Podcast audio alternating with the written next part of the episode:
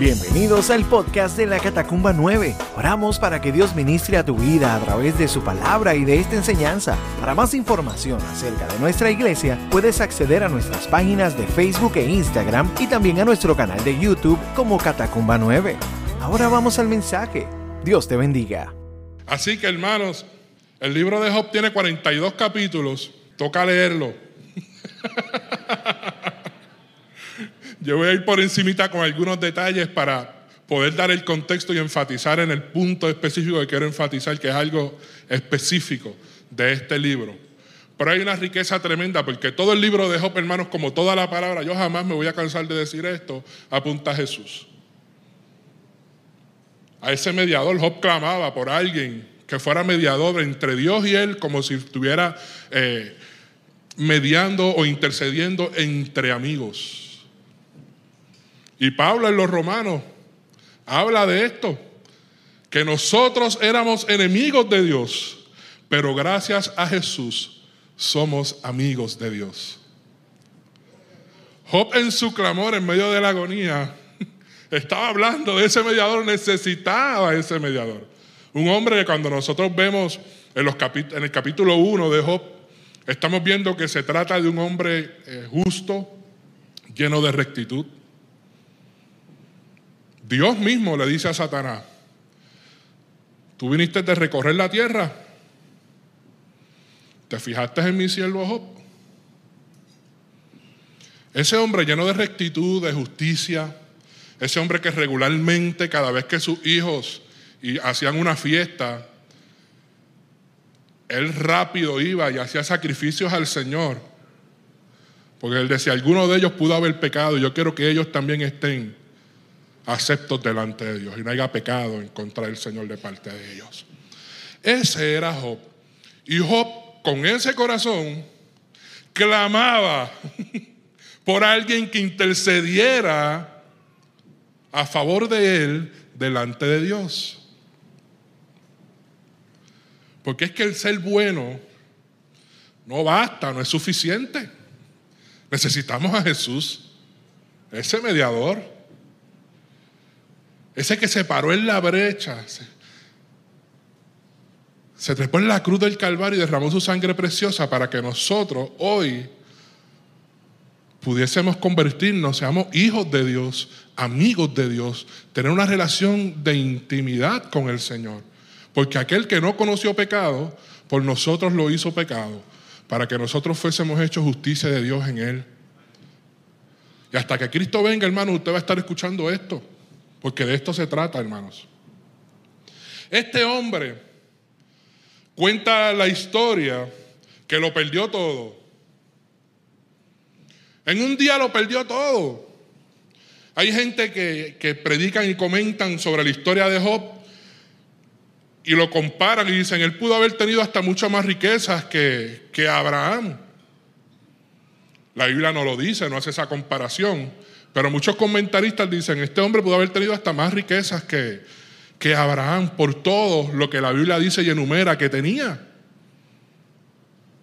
No era que tan solo era un hombre eh, justo delante del Señor, un hombre que tenía un corazón conforme y que Dios se agradaba de él, sino que era un hombre bien poderoso, un hombre de mucho, mucha riqueza. Y este hombre en un día lo perdió todo.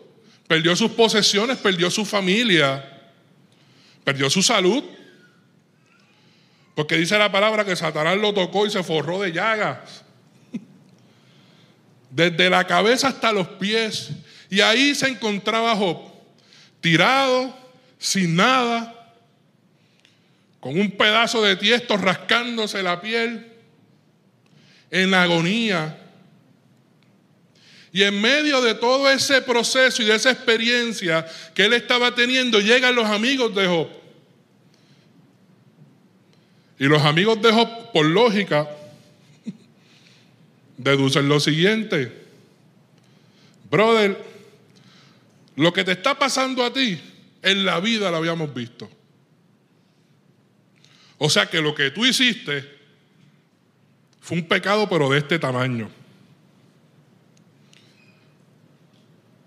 Porque se acostumbraba a pensar eso. Si te va mal, es porque estás pecando. De hecho, cuando Jesús se encuentra con este hombre ciego, los mismos discípulos le preguntaron a Jesús, Señor, ¿pero quién pecó? ¿Él o los padres? Puede ser que tuvo una maldición porque pecó. Y porque el pecó está así. Y hoy en día hay mucha gente que piensa así. Que piensa que la condición del hombre es uno a uno con el pecado. Tú pecaste, te vas a escocotar, te va, te va a ir mal.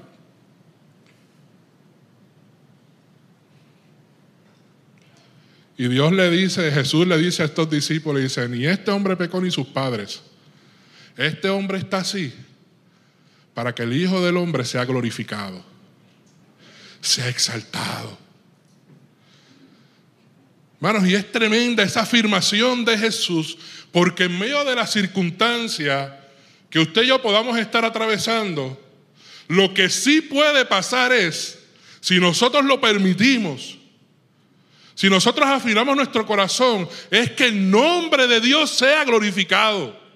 Y es que Dios sea exaltado. Se resuelva o no se resuelva nuestra situación. Y Job se encontraba en esta circunstancia y sus amigos estaban haciendo este análisis. Le decían, brother, pero ¿qué fue lo que tú hiciste? Tú hiciste algo demasiado de grande. Porque lo que te está pasando a ti es horrible. Esto nunca lo habíamos visto, lo perdiste todo. Y Job le dice, pero ¿de qué yo me tengo que arrepentir? Yo no he hecho nada. Y Job empieza con esa discusión. Encima de esto, la mujer también de Job le dice, yo no quiero verte más así, maldice a tu Dios y muérete. Acaba con esta agonía. Fíjense las personas que Job tenía cerca. Muchas veces tenemos personas cerca de nosotros que con buenas intenciones no se están dando cuenta que no están siendo usadas por Dios, están siendo usadas más por Satanás que por Dios. ¿Acaso no le pasó esto mismo a Jesús cuando Jesús iba camino a la cruz? ¿No fueron sus amigos, las personas más cercanas de él, los que intentaron impedir que él llegara a la cruz? Dijeron, Señor, que esto no te pase jamás. Y todos saben la respuesta de Jesús a Pedro.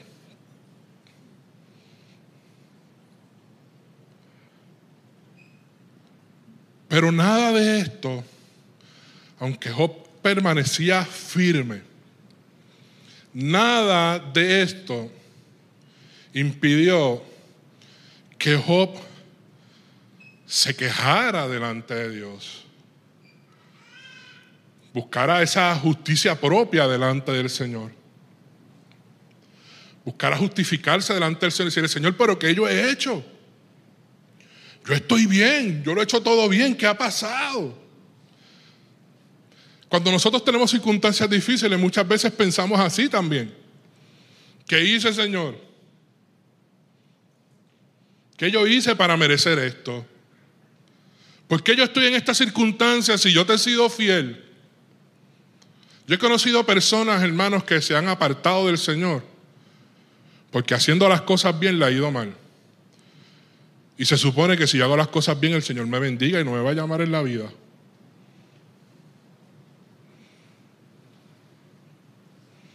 Hay gente que piensa así. Y el que piensa así debe tener mucho cuidado. Muchísimo cuidado. Muchísimo cuidado. Y tiene que entrar entonces en un estudio un poquito más profundo de la palabra. Ver los personajes, los apóstoles, cómo terminaron su vida. Manteniéndose fieles al Señor, sirviendo al Señor. Como tenemos unas cartas de Pablo, que la mayoría escritas desde la cárcel, exaltando el nombre del Señor en todo momento y enfocado en el Evangelio, en la eternidad de Dios. Job, en medio de este proceso, él decía las siguientes, eh, las siguientes cosas en el capítulo 30. Mira hermanos, tan rápido que voy, que ya brinqué del 1, 2 y 3 hasta el 30.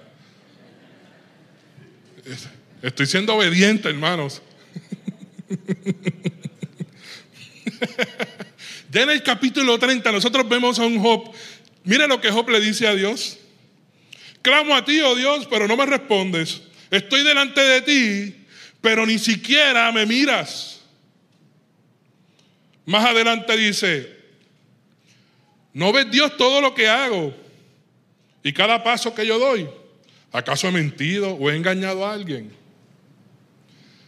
En medio de su proceso, Job sigue, ¿verdad? Se queja delante del Señor y está llamando la atención al Señor. Señor, ¿tú cómo que te equivocaste conmigo? A lo mejor puede haber sido uno de mis amigos que son unos bambaranes. A lo mejor puede haber sido uno de los hijos míos que uno de esos paris hizo, cometió algún pecado contra ti, pero yo, tú conoces cada paso que yo doy. Dime tú, yo he, engañado a alguien. Dime tú, yo he mentido. Contéstame, Señor. En medio de esa desesperación y de esa agonía, esa era la, la reacción de Job. Pero qué bueno, hermanos, que nosotros contamos con un Dios que no se queda callado. Dios no se queda dado. Para nada. Dios está presente y actuando y respondiendo constantemente a nuestra vida. Y Dios le dice, lo siguiente a Job. Y esta respuesta que, que Dios le da a Job es una respuesta, hermanos, que nosotros eh, debemos agarrarla para nosotros. Porque muchas veces nosotros funcionamos así independientemente los procesos de vida que nosotros estemos llevando. Independientemente de las cosas que estemos manejando en nuestra vida, Muchas veces nosotros funcionamos de esta manera. Y Dios comienza diciéndole lo siguiente. ¿Quién es ese que oscurece el consejo con palabras sin sabiduría? Ahora, ciñe como varón tus lomos. Yo te preguntaré y tú me vas a contestar a mí. ¿Quién es este que oscurece con palabras sin conocimiento? mi consejo. En arroz y habichuela, Job, tú no sabes lo que estás diciendo. Job, tú no entiendes nada. No estás entendiendo. Y no es la primera vez que nosotros vemos a un hombre de Dios en una circunstancia así. En una ocasión Jesús mismo le dijo a Pedro, Pedro, lo que yo hago contigo tú no lo entiendes. Lo vas a entender más adelante. Hay cosas que Dios hace en nuestra vida que no nos hacen sentido, ¿verdad? Pero Dios le dice esto a él, a Job, le dice, ahora eres tú. Tú eres el que me vas a, a contestar a mí. Y estas preguntas que Dios le hace a Job provocan en Job algo que tiene que provocar en nosotros y es que Job comienza a verse y comienza a ver quién es Él y quién es Dios. Y muchas veces ese es el problema que el ser humano tiene. No sabe quién es ni el lugar que ocupa. Y mucho menos sabe quién es Dios y el lugar que ocupa Dios. Y andan perdidos en la vida, sin perspectiva eterna. Y nosotros, los hijos de Dios, Necesitamos, necesitamos y tenemos que caminar hoy en día aquí en la tierra con una visión y una perspectiva hacia la eternidad. Porque recuerde, usted es eterno. Usted es eterno. Va a llegar el día en que usted va a abandonar ese cuerpo que tiene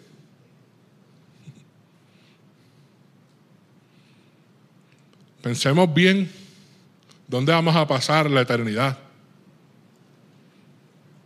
Y con, esa, con ese pensamiento y con ese conocimiento de esa eternidad es que nosotros tenemos que caminar cada día con esa perspectiva eterna. Jesús, Cuando oraba el Señor en el capítulo 17, decía, y esta es la vida eterna, que te conozcan a ti, el único verdadero Dios, y a Jesucristo, a quien has enviado. Esa perspectiva de la eternidad aquí y ahora viene como resultado de saber quién soy yo, cuál es mi posición, pero saber quién es Dios. De conocerle a Él. De conocer quién es el Señor. Que Dios no es un amuleto que está aquí para usarlo cuando yo lo necesite, a quien yo acudo cuando tengo una necesidad o un problema que Dios no es aquel a quien yo le oro todos los días para que bendiga mi camino y mis decisiones. Dios es soberano sobre todas las cosas y es más grande que tus sueños, es más grande que tus caminos, es más grande que los deseos que tú tienes, es más grande que las circunstancias que tú tienes. Dios es más grande que tu dolor y que tu problema. Él es soberano sobre todo. Y cuando le conocemos a Él, levantamos la mirada de nuestros sueños, de nuestros anhelos, de nuestros problemas, de nuestras circunstancias y la ponemos en la eternidad que está garantizada en Cristo Jesús. Y por cuanto caminamos en fe poniendo esa mirada en Él, disfrutaremos y gozaremos de esa eternidad con Él. Y caminamos desde esa perspectiva con ese corazón, con esa visión aquí y ahora. Vive la eternidad de Dios aquí. Y que ninguna decisión que tú tomes aquí en la tierra compromete esa eternidad con Dios. Nada aquí en la tierra puede entorpecer esa, esa eternidad de Dios en tu vida. Y usted tiene que velar por eso, hermanos. Usted tiene que velar por eso. Dios comienza a, darle, a hacerle unas preguntas aquí a Job. Y con estas preguntas Dios comienza a calibrar el corazón de Job. Dios no quiere respuestas, Dios lo sabe todo.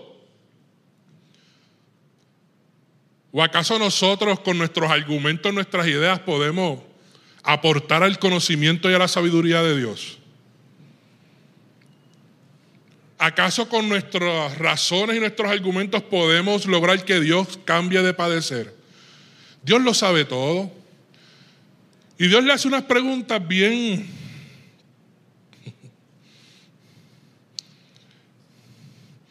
bien graciosas, bien buenas a Job. Y Dios le dice lo siguiente, ¿dónde estabas tú cuando yo fundaba la tierra? Házmelo saber si tienes inteligencia. Dios está como medio jaquetoncito aquí, ¿verdad?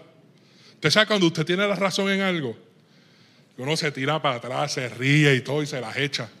Dale, mete mano. Tira para adelante. ¿Verdad que sí? Pero yo me las echo. Yo me las echo, hermano. Dios me da contra el piso, pero yo me las echo a veces así. Dios me hace, a ti quieto, quédate donde tienes que estar.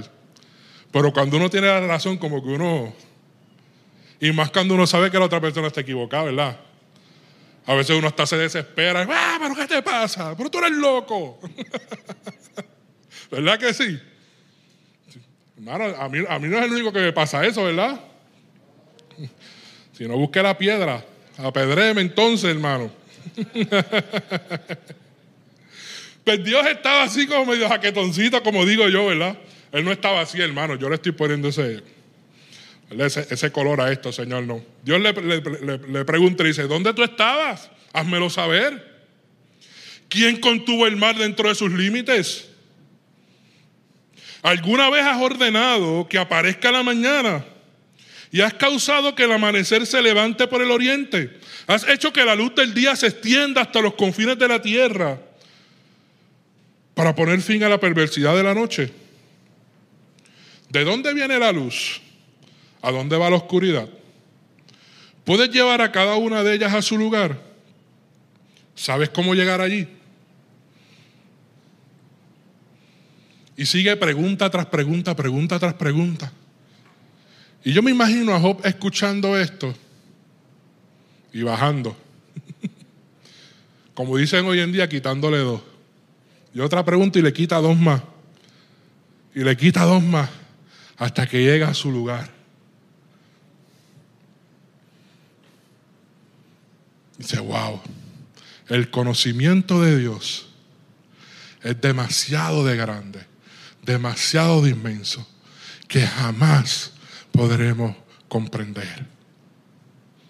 Jamás podemos comprender. Y eso era lo que Dios estaba mostrándole a Job. Estaba revelándose realmente quién era Él. Y Job reacciona a esto y dice, yo no soy nada, Señor. ¿Cómo podría yo encontrar las respuestas? Me taparé la, boca con la mano. Yo hablé demasiado y no tengo más nada que decir. Eso es un tapaboca de Dios. Pero este no es el momento en el cual Dios le dice, ok, vente, optar un abracito, no pasó nada.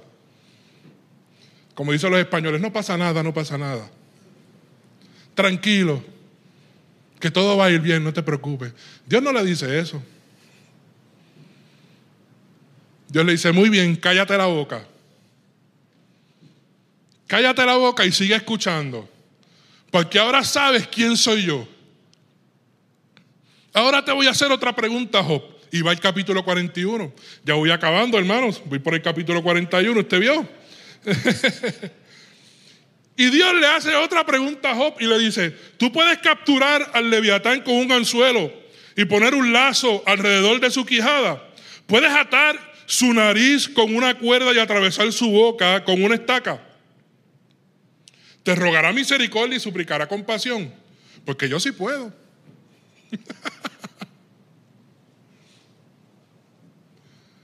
Job, ¿tú crees que tú puedes hacer esto? Porque yo puedo. No es que yo lo sé todo y lo conozco todo. Es que yo soy todopoderoso. Es que yo soy el soberano sobre todas las cosas. Eso era lo que Dios le estaba mostrando a Job en medio de este proceso y de esta circunstancia. ¿Cuál fue la respuesta de Job? Porque Dios lo que estaba haciendo a Job, con Job, era una respuesta a la circunstancia de Job, pero no basada en su circunstancia. Y escucha esto bien. Dios le está respondiendo a Job pero no le está respondiendo a Job basado en la circunstancia de Job. Dios le está respondiendo a Job basado en quién es Él. Basado en su gloria. Porque en medio de lo que usted y yo podamos atravesar en la vida, Dios va a responder. Y cuando Dios responde y cuando Dios se revela, Dios no se revela basado en las circunstancias que tú puedas estar pasando. Dios no se revela basado en tu necesidad. Dios no se revela basado en tus sueños o en tus anhelos. Dios se revela a tu vida y a la mía basado en quién es Él y en su gloria.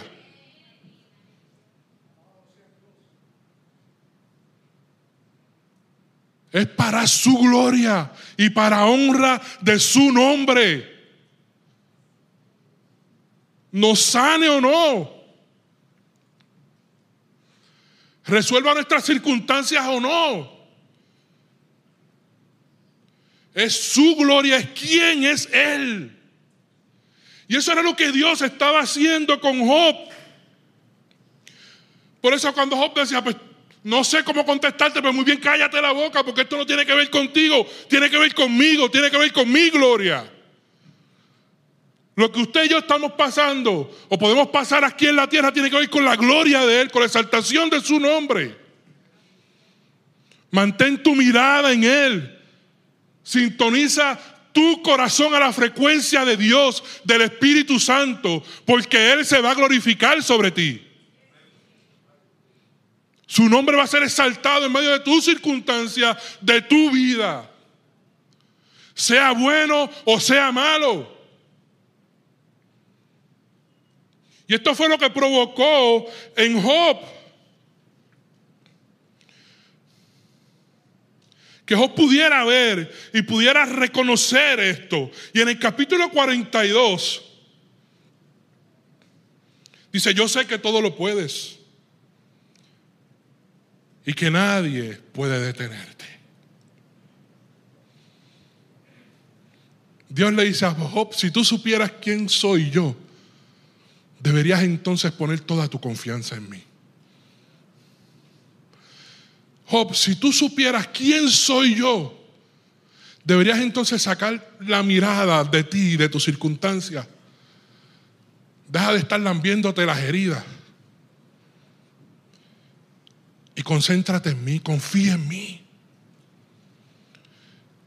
Y, Dios le, y Job le dice, Señor, yo sé que tú todo lo puedes. Yo sé, Señor, que, que nadie puede detenerte.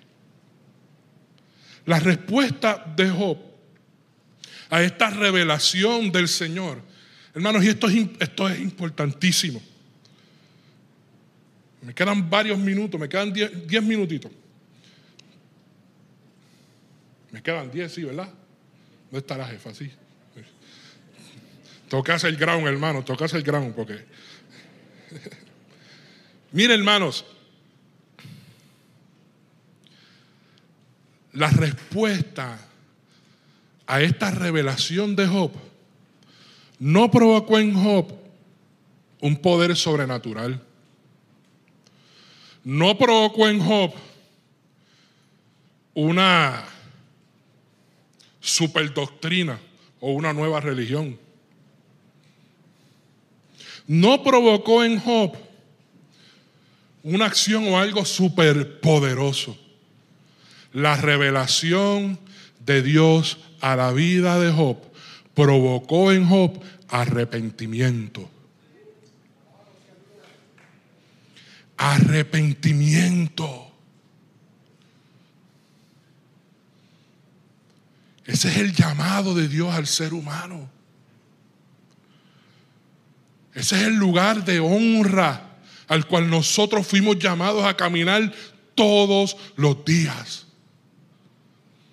a vivir con corazones arrepentidos, con un conocimiento de quién somos nosotros, con un conocimiento y un entendimiento que nuestras mejores obras son trapos de inmundicia ante la santidad de Dios. Conociendo que Él es todopoderoso, que Él es amor, que Él es justicia, que Él es perdón y que Él es santo, santo, santo. Y de la única manera que nosotros podemos estar delante de un Dios que es santo, santo, santo, es con un corazón arrepentido. Este hombre era justo y recto delante de Dios. Dios se agradaba de él. Y aún así, Dios se reveló a su vida para que él se arrepintiera delante de Dios. Para que él rindiera su corazón delante de Dios. Y cada día, hermanos, nosotros tenemos que caminar con corazón rendido delante de Dios, con corazón arrepentido. Si usted recoge su corazón y su arrepentimiento, se lo echa encima y sigue caminando, usted va a tener problemas en la vida. Usted mantenga su corazón rendido a los pies de la cruz. En arrepentimiento, sabiendo que usted es un pecador de los peores. Porque yo también, hermanos. Cuando miramos a lo profundo de nuestros corazones, somos unos pecadores horribles, hermanos. Y de la única manera que podemos estar delante de ese Dios santo, tres veces santo, hermanos, es con un corazón arrepentido delante de su presencia. Tenemos que vivir arrepentidos delante de Él. Y Job llegó al arrepentimiento a través de esta experiencia dolorosa donde lo perdió todo. Pero ese no es el único camino. Esa no es la única manera. Porque Isaías estaba en el templo. Él estaba en las papas el rey Urias había muerto. Y él estaba en la casa del Señor. Y en la casa del Señor, Dios se reveló a Isaías. ¿Y qué provocó en el corazón de Isaías? Arrepentimiento. Ay de mí, que yo soy un hombre de labios impuros y aún así ha visto al Dios de Israel. Voy a caer muerto. Ante la santidad de Dios, lo único que nosotros podemos ver es nuestra inmundicia.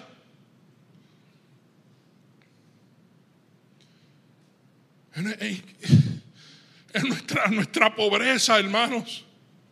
Nuestra miseria. El llamado más grande, hermanos, y el mayor regalo, hermanos, que Dios nos da es la oportunidad de vivir arrepentidos delante de Él. Porque ese es el camino a la vida eterna, a la salvación, a estar para siempre con Él. Cada día, hermanos. Cada día vivir con ese corazón arrepentido y rendido ante Él. Y yo quiero recordarles nuevamente este pasaje de Job, esta oración de Job a Dios, este esta respuesta de Job. Después de todas estas preguntas. Porque a lo mejor al principio cuando lo leímos sin conocer a lo mejor el contexto, ¿verdad? Un poco de la historia, pues vimos la como una oración, una respuesta de Job, pues ahí. Bien cool, bien chévere. Pero después de ver las circunstancias de Job, la interacción y cómo Dios intervino, a medida que podamos ver nuevamente esta esta respuesta de Job en el capítulo 42. Sé que todo lo puedes y que nadie puede detenerte. Tú preguntaste, ¿quién es este que pone en duda mi sabiduría con tanta ignorancia? Soy yo. Y hablaba de cosas sobre las que no sabía nada, cosas demasiado maravillosas para mí. Tú dijiste, Escucha y yo hablaré.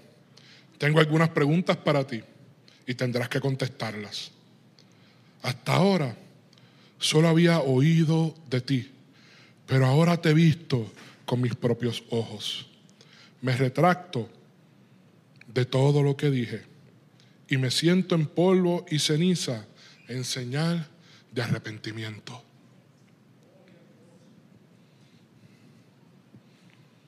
Una vez más, hermanos, Dios, a través de su palabra, nos muestra quién es Él. ¿Y quiénes somos nosotros? La respuesta de Job fue esta. ¿Cuál es tu respuesta delante de Dios? ¿Cuál es tu respuesta ante la revelación, la respuesta de Dios a tu vida? ¿Cómo tú vas a responderle a Dios? Yo quiero pedirte que tú cierres tus ojos, pues yo quiero cerrar con, con una oración. Y yo quiero darte la oportunidad, como siempre lo hacemos, a que tú puedas tú puedas responder, responderle a Dios. A lo mejor en otros momentos has respondido con un poco de, de rebeldía, sin conocimiento. Has respondido ante Dios eh, desde tus sentimientos, desde tu dolor, desde tu herida. Pero en este pasaje Job respondió desde el conocimiento de quién era Dios. Y yo te quiero invitar a que en este día, si tú quieres responder como Job, con un corazón arrepentido y rendido delante de Él, reconociendo esa grandeza de Dios, reconociendo quién es Dios ¿Y quién eres tú que te pongas de pie conmigo y oremos juntos? Hagamos esta oración juntos. Y que una vez más podamos rendir nuestros corazones delante del Señor.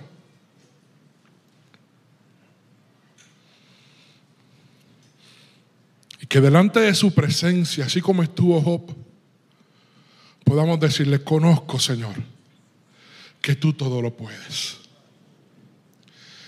Que nadie puede detenerte. Rindo mi corazón delante de ti en señales de arrepentimiento. Rindo mi vida delante de ti. Y hoy decido vivir arrepentido delante de tu presencia. Y entendiendo, hermanos, que el arrepentimiento no es llorar. El arrepentimiento no es sentirte mal por las decisiones malas que tú has tomado en tu vida. El arrepentimiento es una decisión de cambiar,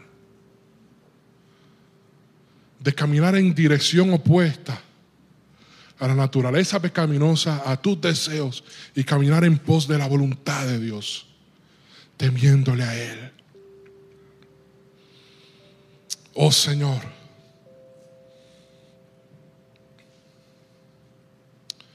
qué dulce es estar delante de tu presencia, contemplando la hermosura, Señor, de tu majestad, Dios.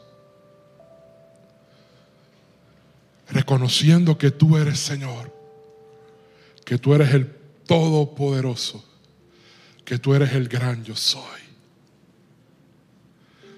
Reconocemos tu grandeza, Dios.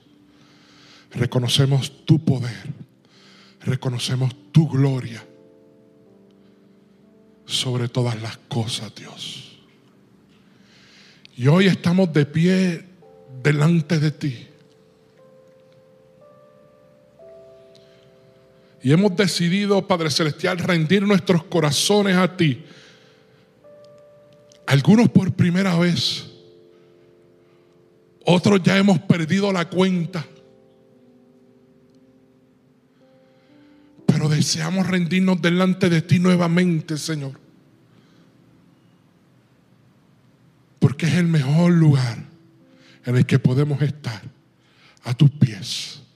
Porque es la mejor decisión que podemos tomar todos los días de nuestra vida.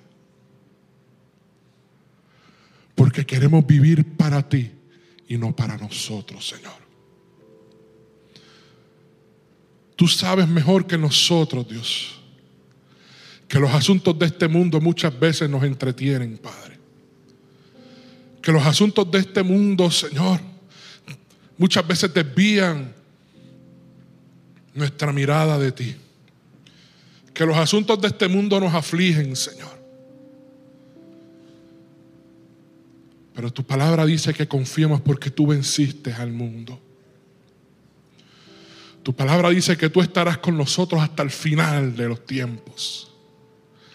Tu palabra dice que tú no nos dejas ni nos desamparas. Tu palabra dice que tú nos fortaleces y nos afirmas con la diestra de tu justicia.